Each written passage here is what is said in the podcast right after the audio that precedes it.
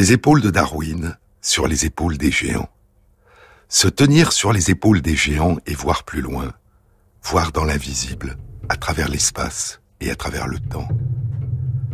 Plonger notre regard dans le passé. La découverte en 1864 des ondes électromagnétiques par James Clerk Maxwell, puis la découverte en 1895 des rayons X par Wilhelm Röntgen, et la découverte en 1896 par Henri Becquerel des rayons émis par l'uranium, des rayons qui, bien qu'invisibles, s'impriment sur des plaques photographiques. Puis en 1898, la découverte de la radioactivité du thorium par Marie Curie et la découverte par Pierre et Marie Curie des éléments radioactifs polonium et radium. Toutes ces découvertes ont révélé qu'il y a autour de nous en permanence de mystérieuses sources d'énergie qui traversent l'espace. Une de nos joies, raconte Marie Curie, une de nos joies était d'entrer la nuit dans notre laboratoire. Nous apercevions alors de tous côtés les silhouettes faiblement lumineuses des bouteilles ou des capsules contenant nos produits. C'était vraiment un spectacle adorable et toujours nouveau pour nous. Les tubes qui rayonnaient ressemblaient à de pâles lumières de fées. La nuit, au travail, dit la poétesse Anne Michaels dans un poème où elle fait parler Marie Curie, la nuit, au travail, nous étions comme assis sous les étoiles, une distillation scintillante du temps. Un monde étrange et mystérieux. Depuis le milieu du XIXe siècle, des séances de spiritisme, après avoir été propagées aux États-Unis par les sœurs Fox, se répandaient en Angleterre puis en France et à travers toute l'Europe. Et partout, il y avait ceux que les séances de spiritisme et de lévitation fascinaient, y compris parmi les grands scientifiques de ce temps comme l'astronome français Camille Flammarion et le physicien anglais Sir Oliver Lodge. La médium Eusapia Palladino se produisait en Italie, en Pologne, en Angleterre, en France, en Allemagne.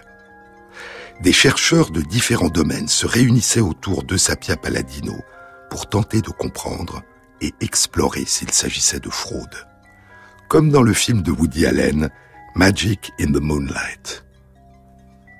En Angleterre, en 1895, les membres de la Society for Psychical Research, dont le but est d'explorer les phénomènes dits paranormaux, mettront en évidence les trucs, les fraudes de Zapia Palladino.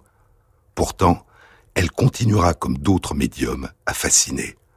Et dix ans plus tard, en 1905, en France, Pierre et Marie Curie, le physicien Arsène d'Arsonval, le philosophe Henri Bergson et d'autres assisteront aux séances de Sapia Palladino et décideront à leur tour de comprendre et d'explorer s'il s'agit de fraude. Dans sa biographie de Marie Curie, Marie Curie, une vie, Suzanne Quinn cite une lettre que Pierre Curie a adressée le 24 juillet 1905 à son ami le physicien Georges Gouy. Nous avons eu, dit Pierre, une série de séances avec Eusapia Palladino. C'était très intéressant. Et vraiment, les phénomènes auxquels nous avons assisté ne semblaient pas pouvoir être expliqués par des trucs. Des tables qui s'élèvent dans les airs, des objets qui bougent à distance, des mains qui vous pincent ou vous caressent, des apparitions lumineuses. Tout cela dans un cadre préparé par nous, avec un petit nombre de spectateurs, tous connus de nous, et sans la possibilité d'un complice. Le seul truc possible est celui qui pourrait résulter d'un extraordinaire talent de magicien de la médium. Mais comment expliquer tous ces phénomènes qui se produisent alors qu'on lui tient les mains et les pieds et qu'il y a suffisamment de lumière pour qu'on puisse voir tout ce qui se passe. J'espère que je pourrai vous convaincre de la réalité de ces phénomènes, ou au moins de certains d'entre eux.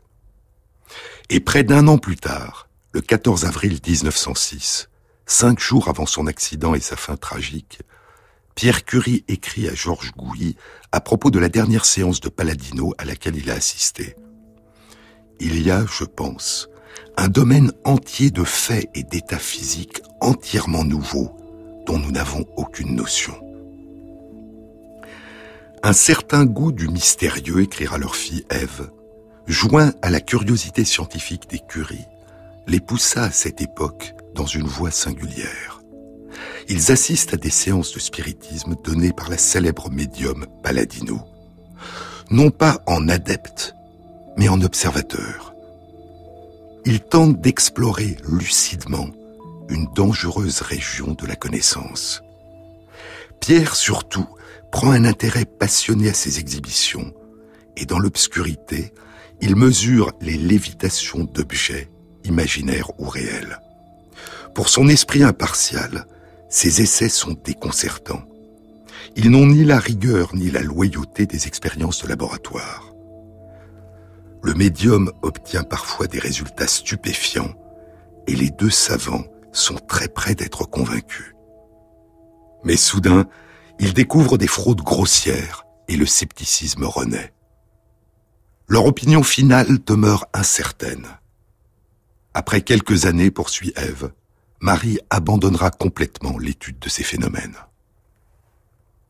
Et ainsi, un peu comme Newton qui explorait l'alchimie alors qu'il posait les bases de la physique moderne, Pierre Curie a exploré un temps le spiritisme, pendant que Marie et lui posaient les bases d'une physique et d'une chimie nouvelle, la physique et la chimie de la radioactivité. Mais cette parenthèse n'a jamais détourné Pierre de l'exploration des effets mesurables du radium. En juin 1905, lors du discours qu'il prononce à Stockholm pour la réception du prix Nobel 1903 qu'il partage avec Marie, Pierre aborde la question des effets du radium sur le corps humain. En biologie, les rayons du radium produisent des effets intéressants qui sont actuellement étudiés, dit-il. Les rayons du radium ont été utilisés dans le traitement de certaines maladies, mais dans certains cas, leur effet peut devenir dangereux. Si on garde sur soi une boîte en bois ou en carton contenant une petite ampoule de verre avec quelques centigrammes de sel de radium, on ne sent absolument rien. Mais 15 jours plus tard, une rougeur va apparaître sur l'épiderme, puis une plaie qu'il sera très difficile de guérir. Il en a lui-même volontairement fait l'expérience. Les premières descriptions d'un effet du radium sur le corps humain avaient été publiées en 1900. L'un des auteurs est Friedrich Giesel, un chimiste de l'entreprise Buchler, dont l'activité principale était la production et la commercialisation de quinine. Giesel sera l'un des premiers à commercialiser des préparations contenant du radium. Durant l'été 1898, il a lu une communication de Pierre et Marie Curie qui décrit l'existence d'un nouvel élément chimique inconnu radioactif qu'ils ont nommé le polonium. Après avoir lu cette communication, Friedrich Giesel tente à son tour d'isoler le polonium pour le produire industriellement et il fait alors une découverte semblable à celle qu'allait publier quelques mois plus tard Pierre et Marie Curie. Mais il ne comprendra la signification de ce qu'il a trouvé que lorsqu'il lira une note de Pierre Curie, Marie Curie et Gustave Bémont qui sera publiée à la fin de l'année 1898. Souvenez-vous, je vous en ai déjà parlé.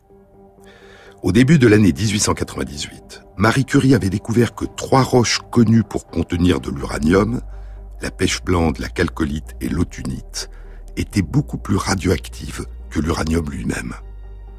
Si la pêche blande, la calcolite et l'autunite ont une activité si forte, dit Marie Curie, c'est donc que ces substances renferment en petite quantité une matière fortement radioactive qui est différente de l'uranium et du thorium et des autres corps simples actuellement connus. Et elle annonce cette découverte le 12 avril 1898 dans une note à l'Académie des sciences.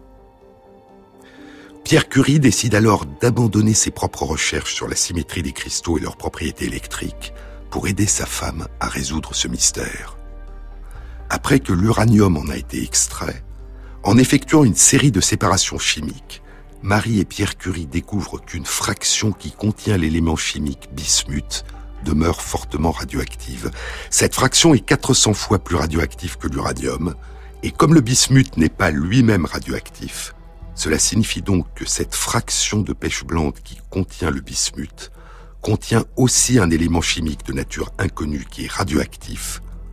Et c'est cette communication que font Pierre et Marie Curie à l'Académie des sciences le 18 juillet 1898 qu'a lu Friedrich Giesel. Cet élément chimique inconnu, Pierre et Marie Curie l'ont nommé polonium, en hommage au pays de Marie, la Pologne. Puis, avec l'aide du chimiste Gustave Bémont, il découvre qu'il y a aussi dans la pêche blande une autre fraction contenant l'élément chimique barium qui est fortement radioactive. La fraction est 900 fois plus radioactive que l'uranium et comme le barium n'est pas lui-même radioactif, cela signifie donc que cette fraction qui contient le barium contient aussi un autre élément chimique de nature inconnue qui est radioactif. Et le 26 décembre 1898, Pierre Curie, Marie Curie et Gustave Bémont communiquent leur découverte à l'Académie des sciences. Ils ont nommé cet élément radioactif radium à partir du mot latin radius, qui signifie rayon. Mais le polonium et le radium n'ont pas encore été purifiés. Ce sont des éléments chimiques dont la présence est identifiée, mais dont la nature demeure mystérieuse. Et Marie Curie, aidée de son mari, se lance alors dans la tâche épuisante d'essayer d'extraire ces deux éléments à partir d'une tonne de pêche blande. Et elle réussira au bout de quatre ans, en 1902, à isoler à partir d'une tonne de pêche blande un décigramme, un dixième de gramme de radium pur. Et elle constatera alors avec Pierre Curie que le radium pur a une radioactivité un million de fois plus importante que l'uranium. Mais revenons à l'année 1898. En cherchant à isoler le polonium, le chimiste Friedrich Giesel avait découvert une activité radioactive dans la fraction de pêche blande qui contenait du barium. La préparation rayonnait spontanément et émettait, dira plus tard Giesel, la plus merveilleuse des lumières bleuâtres ou bleu-vert, si brillante qu'elle éclairait suffisamment pour permettre de lire dans la nuit. Et c'est en prenant connaissance de la note de Pierre et Marie Curie et d'André Debienne qu'il réalise que cette substance radioactive est le radium. Et Giesel écrira à Pierre et Marie Curie pour leur dire qu'il a découvert qu'il est plus facile de tenter de purifier le radium en le cristallisant à partir de sel de bromure plutôt qu'à partir de sel de chlorure, comme l'avaient fait Marie et Pierre Curie. En 1900, un ami de Friedrich Giesel, un dentiste allemand, Friedrich Walkoff, publie dans la revue de photographie une synthèse de trois pages intitulée Des rayons invisibles qui s'impriment sur des photographies. Dans cette synthèse consacrée à la photographie, Valkov consacre trois lignes à sa découverte d'un effet étonnant, dit-il, du radium. Le docteur Giesel, qui a produit du radium, écrit Valkov, a mis à ma disposition par amitié 200 mg de ce radium très convoité par les physiciens le radium possède une étonnante propriété. Deux expositions successives du bras au radium, durant 20 minutes chacune, 40 minutes au total, ont provoqué une inflammation de la peau qui a duré près de deux semaines et qui présente le même aspect que celui qui résulte d'une longue exposition aux rayons X. Et des expériences non encore terminées réalisées à l'Institut d'hygiène de Munich, ajoute Valkov, semble indiquer que le radium a aussi un effet sur les micro-organismes. C'est pas surprise si je dis à m'a chanté pour Pour les mesures qui ont passé, pas quoi m'a film payé. Nous pas mon la grande société, n'a pour les sujets croisés, maman, pito nous chanter souffler, relais l'espoir côté pour nous pas décourager quand nous exister. Maman chérie, c'est où toute vie, détermination. J'ai tendresse, affection manquée, tout ça cause des situations. Gardez l'âge, gardez l'âge, c'est que nous tous décaprochés, maman. Content de moi de m'arriver. Maman, pas jour sacré. L'issue à l'exister. la caille fléros par où est-ce que moi devrais chercher la vie pour ne pas quitter souffrir? C'est pas en vivant qu'est il passé, c'est pas nous en pas qu'on. Où est-ce que moi devrais chercher la vie pour ne pas quitter souffrir? C'est pas vivre qui il paraît je pas, nous on peut corriger, maman. Gageons la vie, fais-moi casuiller, fais-moi résiller. Je ne peux pas couper, bien, maman trimer la trimé. Tout en déchitant n'a parlé, depuis t'en déprendre passé maman. Tout de suite, faut le l'eau L'eau, ça, bon ange, moi, aller. Même voler, moi, ta voler. Pour cap consoler. Où est que moi, dévoué? Chercher la vie pour pas qui tout souffrir. C'est pas envie de manquer, il paraît que c'est pas, nous on peut courir. Où est-ce que moi devrais chercher la vie pour ne pas quitter tout souffrir? C'est pas envie de manquer, il paraît que c'est pas, nous on peut courir.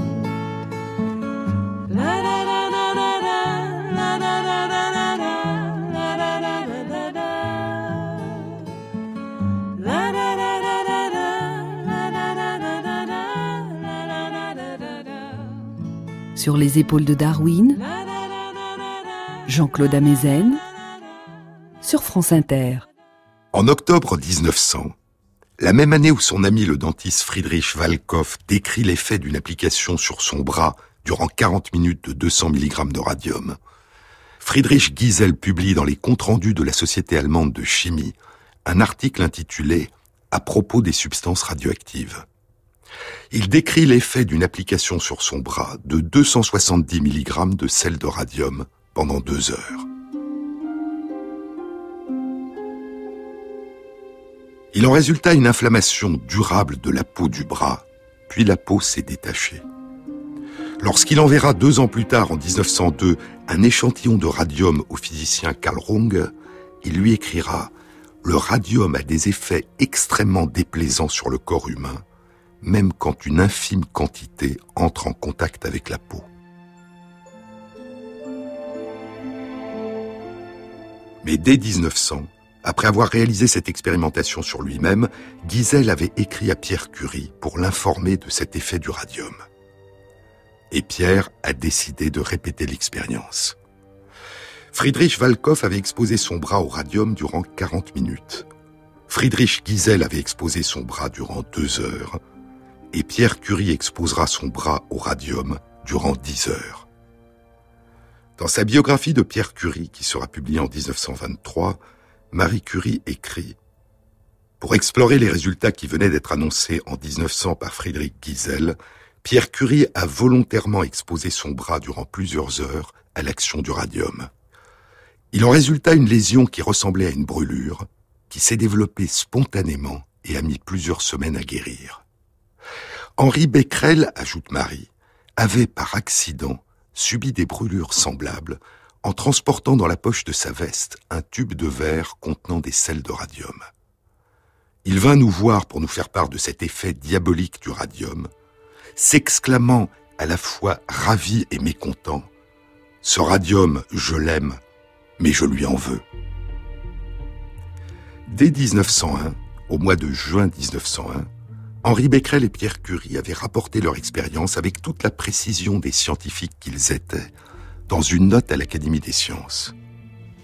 Les rayons du radium agissent énergiquement sur la peau, écrivent Becquerel et Curie, et l'effet produit est analogue à celui qui résulte des rayons de Röntgen, les rayons X. Mais Friedrich Valkov, Friedrich Giesel, Pierre Curie et Henri Becquerel n'avaient pas été les seuls à jouer volontairement ou involontairement avec le feu mortel des rayons invisibles du radium. Ajoutons encore, avait écrit Henri Becquerel et Pierre Curie, ajoutons encore que Madame Curie, en transportant dans un petit tube scellé quelques centièmes de grammes de la même matière très active qui a donné les effets décrits ci-dessus, a eu des brûlures analogues, bien que le petit tube fût enfermé dans une boîte métallique.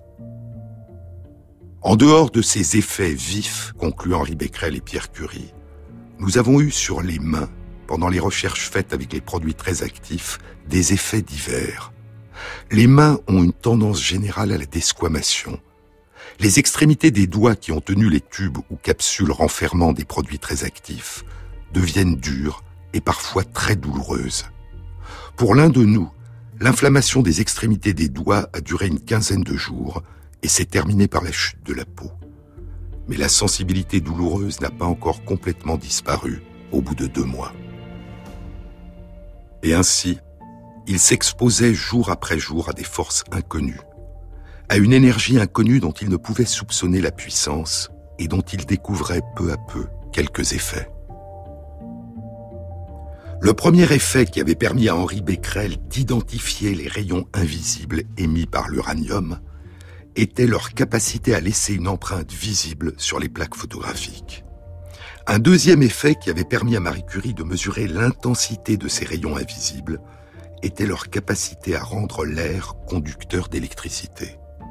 Mais il y avait aussi quelques autres étincelles détectables de cet immense feu qui brûlait à l'intérieur des atomes de radium. Un feu qui éclairait, qui brûlait, qui chauffait. Il y avait la lumière, une capacité du radium à briller dans la nuit. La plus merveilleuse des lumières bleuâtres ou bleu-vert, dit Gisèle. Les tubes qui rayonnaient ressemblait à de pâles lumières de fées, écrit Marie Curie. Il y avait les brûlures sur la peau et les plaies qui avaient du mal à se cicatriser, et il y avait la chaleur. Le 16 mars 1903, Pierre Curie et son jeune préparateur de laboratoire, Albert Laborde, annoncent dans une note à l'Académie des sciences qu'ils ont découvert une nouvelle propriété du radium. Leur communication est intitulée sur la chaleur dégagée spontanément par les sels de radium. Un gramme de radium, écrivent Curie et Laborde, un gramme de radium dégage une quantité de chaleur qui est de l'ordre de 100 calories par heure. Et cette libération de chaleur est continue, elle ne s'épuise apparemment pas. Le dégagement continu d'une telle quantité de chaleur, poursuivent Curie et Laborde, ne peut s'expliquer par une transformation chimique ordinaire. Si l'on cherche l'origine de cette production de chaleur dans une transformation interne du radium, cette transformation doit être de nature plus profonde qu'une transformation chimique et doit être due à une modification de l'atome de radium lui-même. Ils reprennent l'hypothèse sur l'origine de la radioactivité qu'avait émise Marie Curie en 1898. La radioactivité doit être une propriété des atomes et non des réactions chimiques auxquelles les atomes participent en formant des molécules qui interagissent avec d'autres molécules. La radioactivité, avait dit Marie Curie, est une propriété exclusive des atomes d'uranium, de thorium, de polonium et de radium. Et cinq ans plus tard, en 1903, Pierre Curie et Albert Laborde proposent qu'il doit en être de même pour l'émission de la chaleur. Cependant, ajoute-t-il, une pareille transformation, si elle existe, se fait avec une extrême lenteur. En effet, les propriétés du radium ne changent pas durant plusieurs années. Diverses images ont été données de l'ordre de grandeur de ce dégagement de chaleur, écrira deux ans plus tard Albert Laborde. Un gramme de radium dégage en une heure suffisamment de chaleur pour faire fondre son poids de glace. Et contrairement à toutes les autres formes d'énergie connues à l'époque, le radium, une fois qu'il a fait fondre l'équivalent de son poids en glace, peut recommencer à nouveau, jour après jour, semaine après semaine, mois après mois, à faire fondre l'équivalent de son poids en glace. Curie et Laborde avaient conclu leur article de 1903 en disant L'énergie mise en jeu dans la transformation des atomes serait extraordinairement grande. Mais la production de chaleur, l'émission de lumière et les brûlures ne sont que quelques-uns des effets mesurables de l'immense énergie libérée par le radium. Et cette énergie provoque à l'intérieur du corps des dégâts d'une autre nature qui mettront des années encore avant d'être identifiés. Pas seulement des effets aigus, presque immédiats, mais des lésions à distance mortelles qui mettront des années, parfois plus de 20 ans, avant de se manifester. Pierre mourra d'un accident traversant la rue Dauphine le 19 avril 1906, écrasé par un camion tiré par des chevaux, longtemps avant que ses effets tardifs aient eu le temps d'apparaître. Trois ans plus tôt, en juin 1903, un peu avant la soutenance de thèse de Marie à la Sorbonne et six mois avant le prix Nobel de physique qui leur sera attribué, Pierre et Marie avaient été invités à présenter leurs travaux devant la prestigieuse Royal Institution, l'institution royale de Grande-Bretagne. Comme les femmes ne sont pas autorisées à faire une présentation, c'est Pierre qui va parler. Et il présentera leur découverte en prenant soin de distinguer le travail de Marie de celui qu'ils ont fait ensemble.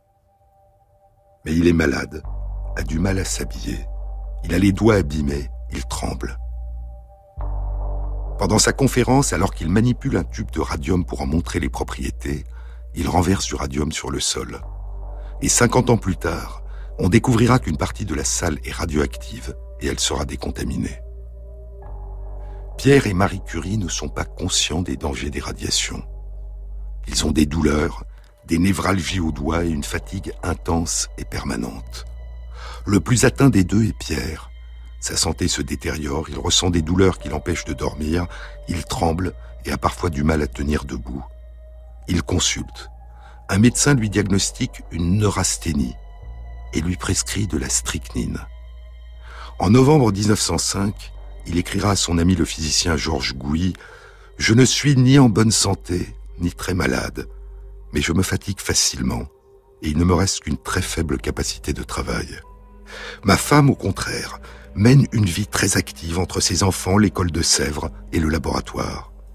Elle ne perd pas une minute et se consacre plus régulièrement que je n'en suis capable à la direction du laboratoire dans lequel elle passe la plus grande partie de la journée. En 1906, écrira Marie Curie, en 1906, malade et fatigué, Pierre est parti avec moi et les enfants pour passer Pâques dans la vallée de Chevreuse.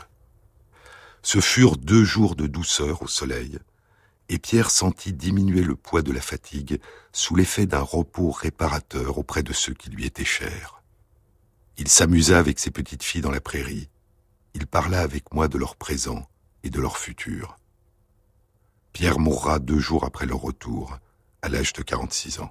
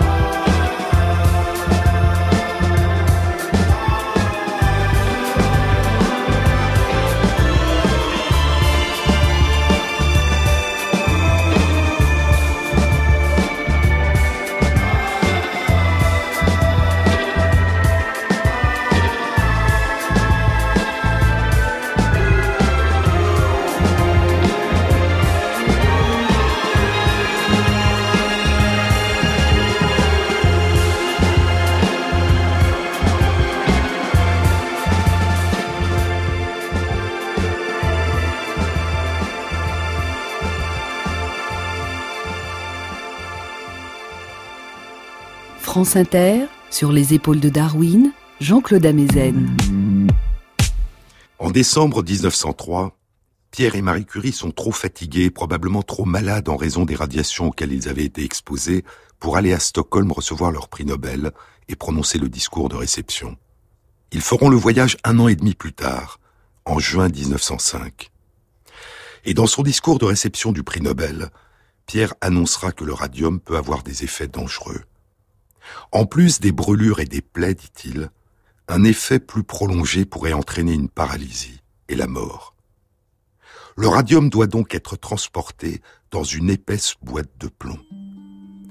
Mais était-il possible de mettre cette puissance destructrice du radium au service de la médecine? C'est en constatant sur lui-même et sur Henri Becquerel durant l'année 1901 les brûlures et les plaies causées par le radium, que Pierre Curie proposera cette idée. Parce qu'il avait réalisé l'intérêt de ces effets du radium sur le corps, écrira Marie Curie en 1923, Pierre entreprit des recherches en ce sens, en collaboration avec des médecins. Ces études constituèrent le point de départ de la radiumthérapie, qui deviendra plus tard, lorsque d'autres éléments radioactifs seront découverts et utilisés, la radiothérapie. Les premières tentatives de traitement à partir du radium, poursuit Marie, furent faites avec des produits donnés par Pierre et avaient pour but de traiter des lésions cutanées. Ainsi, la radiumthérapie, une branche importante de la médecine, souvent appelée curithérapie, est née en France et s'est initialement développée à partir des travaux de médecins français dans l'os, Houdin, Vicham, Dominici, Chéron, Degré et d'autres. Le premier médecin à qui Pierre Curie donnait des sels de radium pour traiter un patient est le dermatologue Henri Danlos, qui travaillait à l'hôpital Saint-Louis à Paris.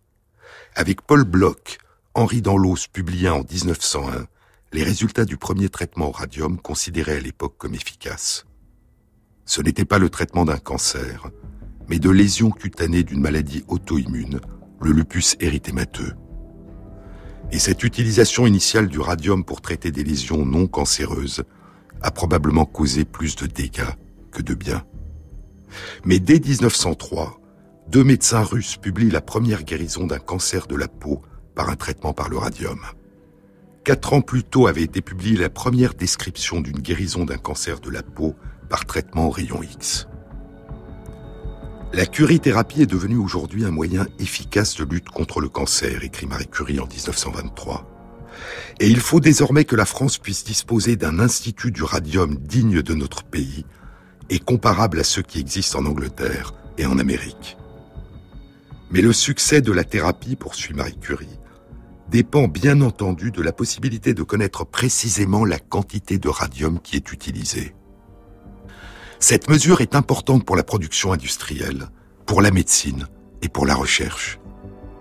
En raison de tous ces besoins, une commission scientifique internationale a été formée et elle a décidé de prendre comme base un étalon international constitué d'une quantité précise de sel de radium. J'ai été désigné, dit Marie, pour préparer cet étalon international. Cela a été un travail très délicat, car le poids de l'échantillon qui allait servir d'étalon assez petit, environ 21 mg de chlorure de radium, devait être déterminé avec une grande précision. J'ai réalisé cette préparation en 1911. L'étalon est un fin tube de verre de quelques centimètres de long qui contient le sel pur de radium que j'avais utilisé pour déterminer le poids atomique du radium. L'étalon a été accepté par la commission a été déposé au Bureau international des poids et mesures du pavillon de Breteuil, à Sèvres. En France, le contrôle des tubes de radium par la mesure de leur radiation est réalisé dans mon laboratoire où chacun peut amener le radium qui doit être testé. Notre découverte, poursuit Marie Curie en 1923, notre découverte est devenue utile à l'humanité, non seulement par sa grande importance scientifique, mais aussi par son pouvoir de soulager la souffrance humaine et d'agir sur de terribles maladies. Cela a été une splendide récompense pour nos années de dur labeur. La radioactivité sera une nouvelle source d'énergie, de guérison, mais aussi de mort et de destruction. Et en exergue de sa biographie de Pierre Curie, Marie a placé la conclusion de son discours de réception de leur prix Nobel de physique, qu'il a prononcé en 1905. On peut concevoir, avait dit Pierre, que dans des mains criminelles, le radium pourrait devenir très dangereux. Et la question peut donc se poser de savoir si l'humanité bénéficiera de connaître les secrets de la nature, si nous serons suffisamment adultes pour en profiter, ou si cette connaissance ne se révélera pas dangereuse. Considérez par exemple les découvertes de Nobel, l'inventeur de la dynamite. Des explosifs puissants ont permis à l'homme de réaliser des choses admirables mais ils sont aussi un moyen de destruction terrible dans les mains de ces grands criminels qui conduisent les nations à la guerre. Je fais partie de ceux qui croient, comme Nobel, que l'humanité va tirer plus de bien que de mal des découvertes à venir.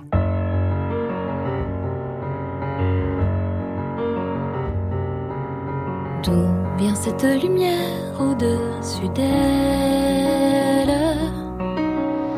et ce pas de louve caressante.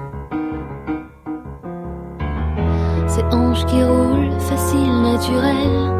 Y a-t-il un amour qui la hante? C'est peut-être juste l'an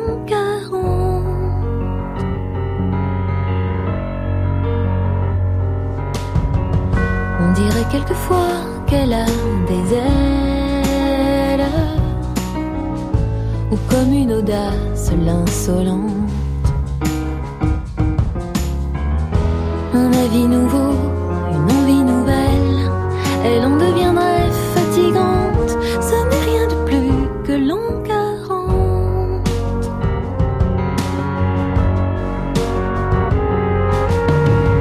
Elle est un peu cabri,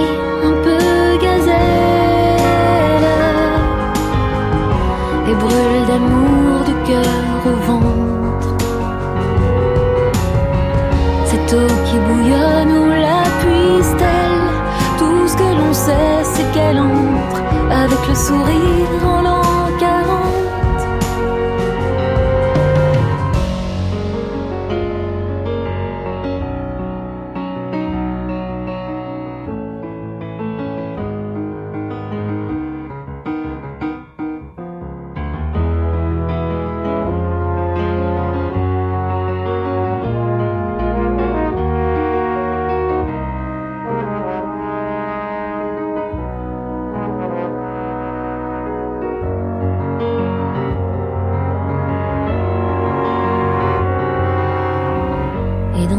années, quelques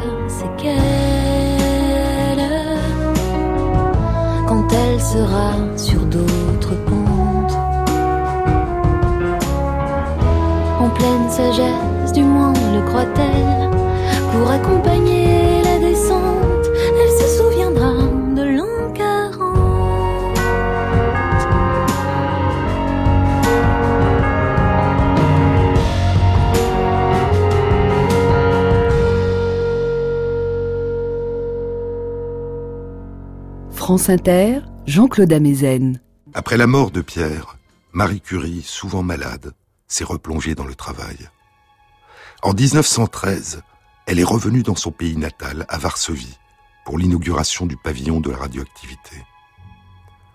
Pour la première fois de sa vie, dit sa fille Ève, Marie prononce dans une salle où l'on s'écrase une conférence scientifique en polonais. J'ai revu, écrira Marie, des endroits auxquels m'attachent des souvenirs d'enfance et de jeunesse. J'ai revu la Vistule et la tombe au cimetière. Ces pèlerinages sont à la fois doux et tristes, mais on ne peut pas s'empêcher de les faire. Un banquet est offert à Madame Skłodowska-Curie par les femmes polonaises. Dans une rangée de convives, dit sa fille Ève, est assise une femme très âgée, aux cheveux blancs, qui contemple la savante avec extase. Mademoiselle Sikorska, la directrice du pensionnat que fréquentait jadis la minuscule Mania aux nattes blondes. Quittant sa place, Marie se ferait un chemin parmi les tables fleuries, rejoint la vieille demoiselle, et dans un timide élan, comme au jour lointain de distribution des prix, elle lui embrasse les deux joues. La santé de Marie s'améliore, poursuit Ève, et durant l'été de la même année en 1913, elle essaye ses forces en parcourant à pied l'Engadine, rucksack au dos. Ses filles l'accompagnent avec leur gouvernante, et l'équipe d'excursionnistes comprend encore le savant Albert Einstein et son fils.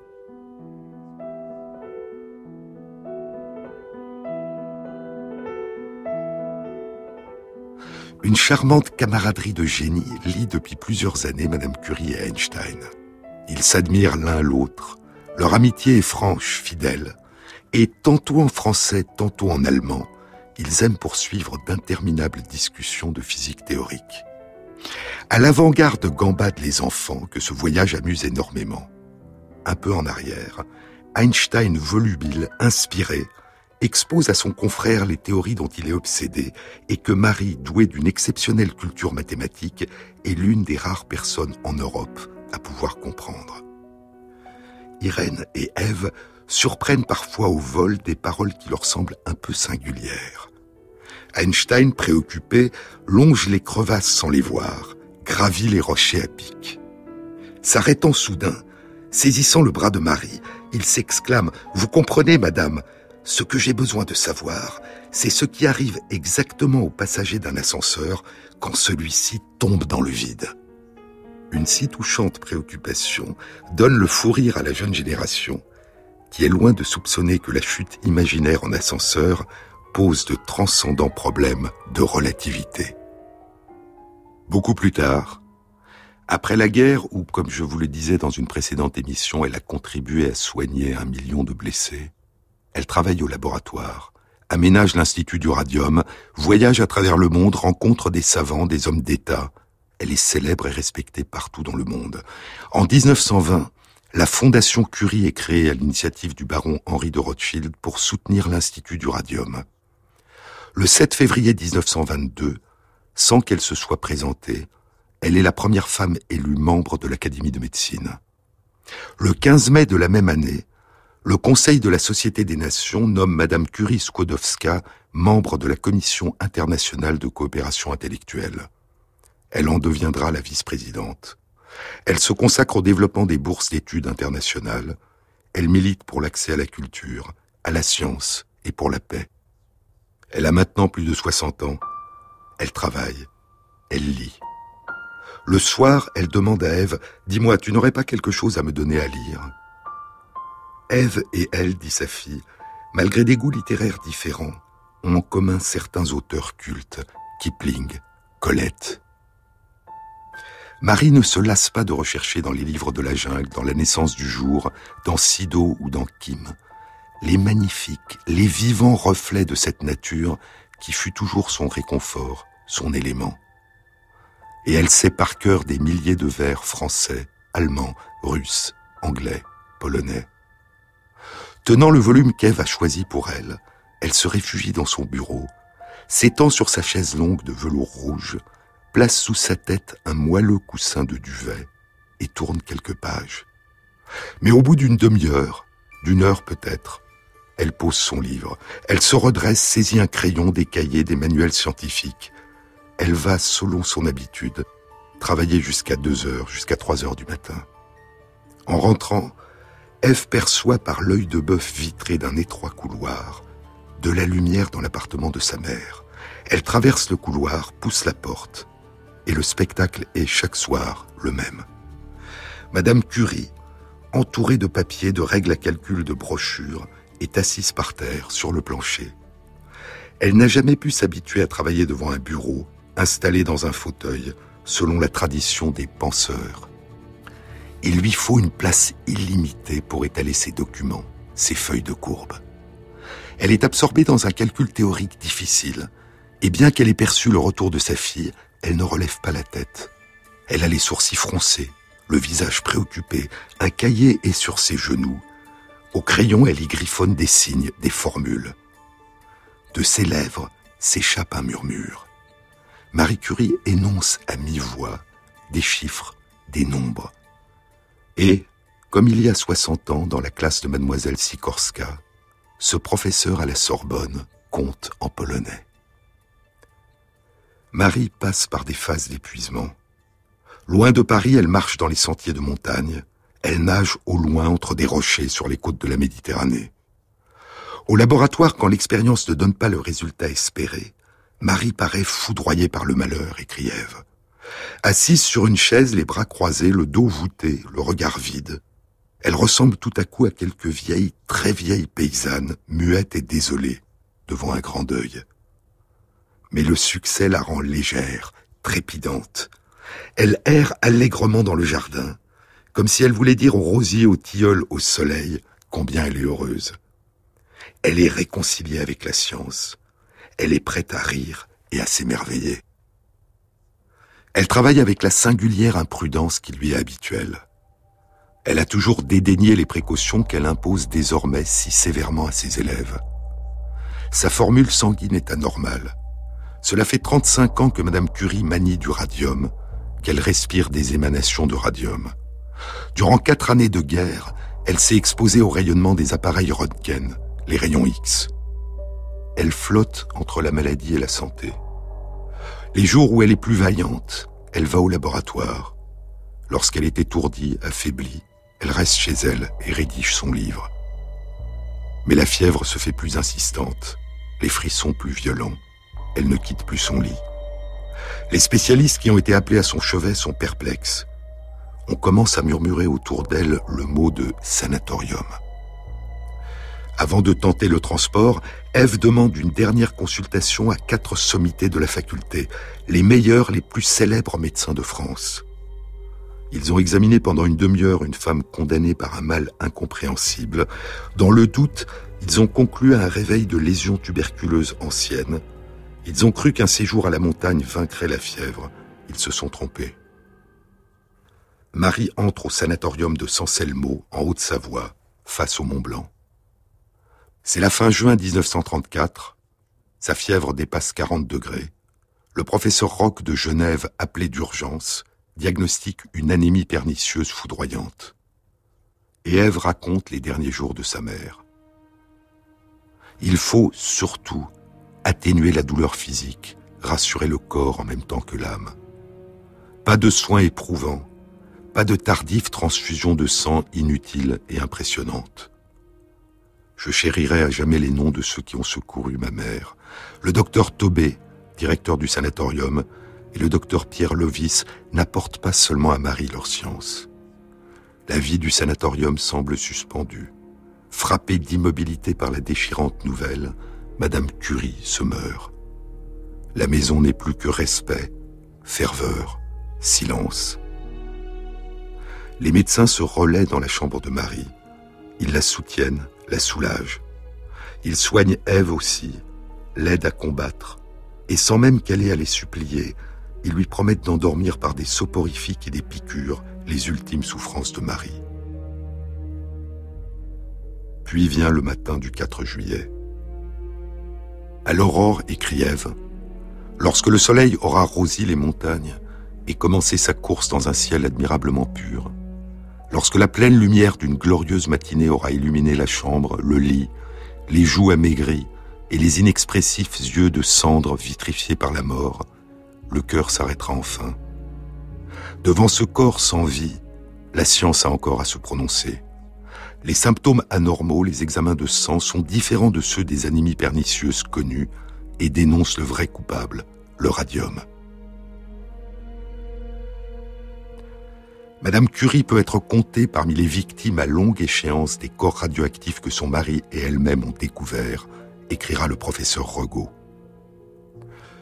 L'événement s'échappe du sanatorium silencieux, se répand dans l'univers, touche ici et là des points de souffrance aiguë.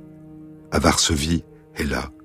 À Berlin, dans un train qui se hâte vers la France, son frère Joseph Skłodowski et sa sœur Bronia, Bronia qui essayera en vain d'arriver à temps à Sanselmo et d'apercevoir le visage chéri. À Montpellier, Jacques Curie. À Londres, Miss Melloney. À Paris, des amis fidèles. Devant les appareils inertes de l'Institut du Radium, les jeunes savants sanglotent. Georges Fournier, l'un des élèves préférés de Marie, s'écriera ⁇ Nous avons tout perdu ⁇ Madame Curie repose à l'abri de ses douleurs, à l'abri des agitations et des hommages sur son lit de Sanselmo, dans une maison où des hommes de science, c'est pareil, l'ont protégée jusqu'à la fin. Aucun étranger n'est admis à troubler fût d'un regard son repos. Vêtue de blanc, ses cheveux blancs recouvrant le front immense, le visage pacifié, grave et vaillante comme un chevalier, elle est en cet instant ce qu'il y a de plus beau de plus noble sur la terre. Ses mains rêches, calleuses, durcies, profondément brûlées par le radium, sont allongées sur le drap, immobiles. Ses mains qui ont tellement travaillé. Le vendredi 6 juillet 1934 à midi, sans discours, sans cortège, sans un politique, sans un personnage officiel, Madame Curie prend modestement sa place dans la demeure des morts. Elle est inhumée dans le cimetière de Sceaux, devant les proches, les amis, les collaborateurs qui l'aimaient. Son cercueil est posé au-dessus de celui de Pierre Curie. Bronia et Joseph Skłodowski jettent dans la fosse ouverte une poignée de terre de Pologne. La pierre tombale s'enrichit d'une mention nouvelle. Marie Curie Skłodowska, 1867-1934. Un an plus tard, poursuit Ève, le livre que Marie avait terminé avant de disparaître apporte aux jeunes amoureux de la physique un dernier message. À l'Institut du Radium où le travail a repris, l'énorme volume est venu dans la claire bibliothèque s'ajouter aux autres ouvrages scientifiques. Sur la couverture grise, le nom de l'auteur, Madame Pierre Curie, professeure à la Sorbonne, prix Nobel de physique, prix Nobel de chimie. Et le titre fait d'un seul mot sévère et rayonnant, en lettres majuscules, radioactivité.